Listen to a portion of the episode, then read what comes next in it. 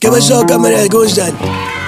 Oiga, nuevos nombres para las instituciones en los tiempos de la cuarta transformación. A ver qué les parece. La Pifia Nacional. El Instituto para revolverle al pueblo el atole con el dedo. Por obvias razones, la Secretaría de Relaciones Tóxicas Exteriores. A ver qué tal este nombre. La Secretaría de Confusión Pública. La Secretaría del Bienestar, vamos. La Secretaría de Agridulzura y Deterioro Rural. La Secretaría de Sálvese quien pueda. Y mención especial para la plataforma Transanet.